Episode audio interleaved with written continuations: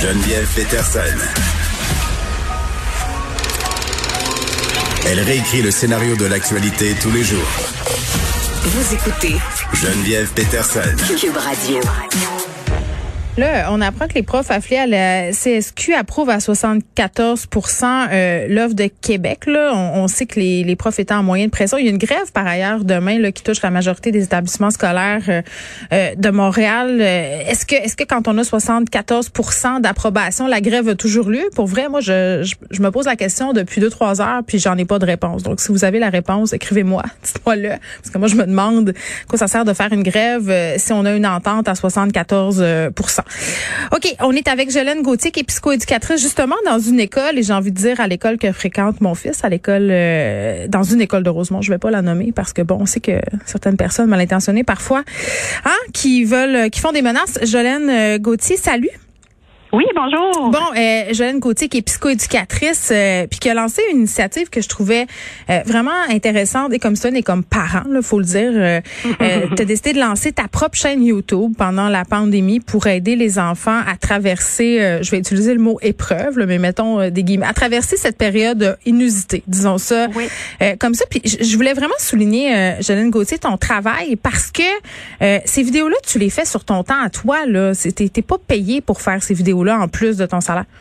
Non, évidemment pas. Là, pendant que nos enfants ont le plus besoin de nous, là, je voulais pas enlever du service, donc euh, on s'est euh, réunis avec euh, le parent bénévole qui m'aide de 4 heures à minuit pendant des longues soirées. On est encore là-dedans là, pour ben pour pouvoir soutenir en fait les, les familles du mieux qu'on pouvait là, dans ces moments difficiles là. Mais je pense que vous avez besoin le personnel de soutien d'une bonne table dans le dos parce que des fois la pensée populaire c'est de dire euh, bon quasiment que certaines personnes sont en congé payé mais beaucoup de profs, beaucoup de psychoéducateurs, beaucoup d'éducatrices ont euh, des initiatives comme ça.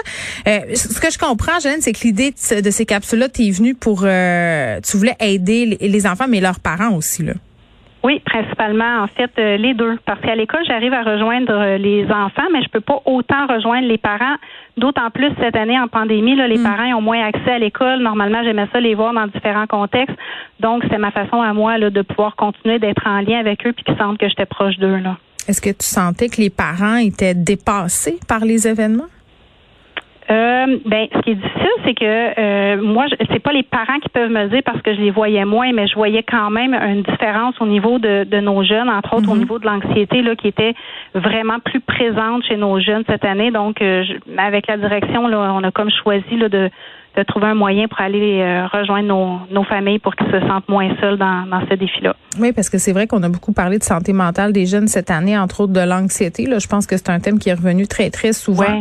Euh, vraiment. Tu me dis, je l'ai constaté à l'école qu'il y avait certains jeunes euh, plus anxieux. C'est à ce point-là, là, comment ça se manifeste l'anxiété euh, chez les enfants? Ben, en fait, j'en parle un peu dans mes capsules. Là, ce qui est particulier avec l'anxiété, c'est que ça peut être aller de tout à rien. Fait que c'est ça qui est particulier avec l'anxiété. Mm. Il y a des enfants qui sont anxieux, qui peuvent avoir de l'air fâché, enragé, démotivé, euh, et, là, on, va le voir, mais on ne sait pas nécessairement que c'est de l'anxiété. Puis à l'inverse, euh, on peut voir des enfants qui, qui sont tristes, qui ont de la peine, mais aussi des enfants qui ont rien et que l'anxiété se passe tout par en dedans.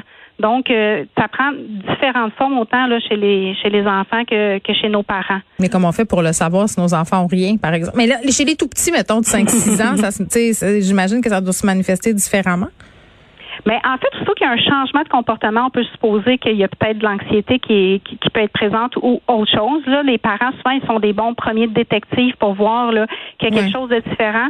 Les tout petits, des fois, ça se passe aussi avec des mots de vente, avec euh, peut-être un moins grand désir d'aller à l'école, mais eux autres, ils n'ont pas toujours les mots. Fait que c'est un petit peu, en fait, l'idée des capsules, c'est d'aider les parents là, à mettre des nouvelles lunettes puis à voir, ah, OK, mon enfant a mal au ventre, ben c'est peut-être pas juste un mot de vente, puis je vais le questionner. Puis c'est en fait, c'est comme si je pouvais accompagner accompagner les parents à, mm. avoir des lunettes pour voir un peu les défis là, euh, chez les jeunes enfants. Là. Bon, euh, tu as fait des vidéos où il est question d'anxiété, d'autres vidéos. Il y a une série de deux là, sur la thématique des écrans. Je pense que ça nous a ça nous a beaucoup préoccupé pendant la pandémie, l'utilisation euh, des écrans qui a explosé. Mais, mais tu pas voulu juste axer sur le négatif, l'utilisation des écrans. Puis c'est un peu ce que j'aime aussi dans tes vidéos, Joanne, c'est que tu utilises des événements un peu poches qui nous arrivent, puis tu essaies d'en tirer comme des leçons positives. Ouais, en fait, c'est vraiment ma marque de commerce à l'école et dans ma vie. Là, moi, tout ce qui est négatif, j'essaie toujours de le virer en positif. Les enfants, ils savent. Quand il y a un problème, il y a toujours une solution. Là. On en a fait des rassemblements au gymnase. Ça m'a permis, moi, d'observer plus les jeunes, les jeunes d'être plus accessibles à moi. C'est un petit peu dans ce contexte-là -là, qu'effectivement, j'observais que que les enfants vivaient dans un univers d'écran, que comme parents, on avait souvent le réflexe de juste dire que c'était négatif. Mais moi, je voulais aussi qu'ils sachent que ben non, il y a, y a, plein de choses extraordinaires avec les écrans, mais c'est tout est dans le dosage. Fait que là, effectivement, il y a deux capsules sur les écrans qui sont sorties, plus au niveau euh, du positif, du négatif, mais mm. dans les deux prochaines semaines, là, ça va être deux capsules sur euh, concrètement comment aider, parce que j'aime ça aussi être dans le positif, mais dans les euh, dans les solutions là aussi. Je peux te poser une question sur les écrans que je suis certaine que bien des gens se posent parce que bon, euh, c'est un enjeu les écrans dans plusieurs familles. Euh, mais en ce moment là, puis bon, on va attendre les annonces de 17 heures là. Euh, à, date, on n'a pas le droit de se voir dans les cours arrière. Les enfants peuvent socialiser au parc, mais tu sais, mon fils, mes filles se servent beaucoup de leur tablette, de leur téléphone pour communiquer avec leurs amis. Fait qu'on dirait qu'on se sent mal de leur enlever parce qu'on se dit ah c'est leur seul moyen d'avoir des contacts avec le monde extérieur. Comment on fait pour euh, naviguer là-dedans?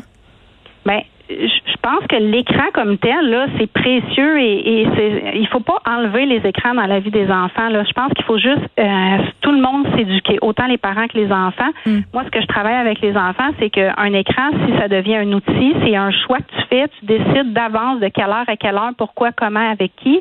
Ben, à ce moment-là, ça devient un choix, ça devient pas je me fais absorber par quelque chose. Le problème des écrans, c'est quand on commence à faire de l'écran, mais on savait même pas ce qu'on voulait faire, puis là on en fait, on en fait, on en fait, puis là ça devient une dépendance. Donc, c'est l'écran qui décide qu'on la regarde et non pas nous qui décidons de prendre cette décision-là d'aller s'enrichir avec les écrans. Fait que c'est là la différence. Hmm. C'est qui le boss, l'écran ou nous, le, parent ou l'enfant ou le consommateur d'écran. Bon, parfois l'écran gagne, malheureusement, je dois le ben dire. Oui, c'est En temps de pandémie, il faut être flexible avec tout le monde. Oui mais il faut le garder en tête. Faut se donner un, faut être bienveillant envers soi. Une autre formulation galvaudée.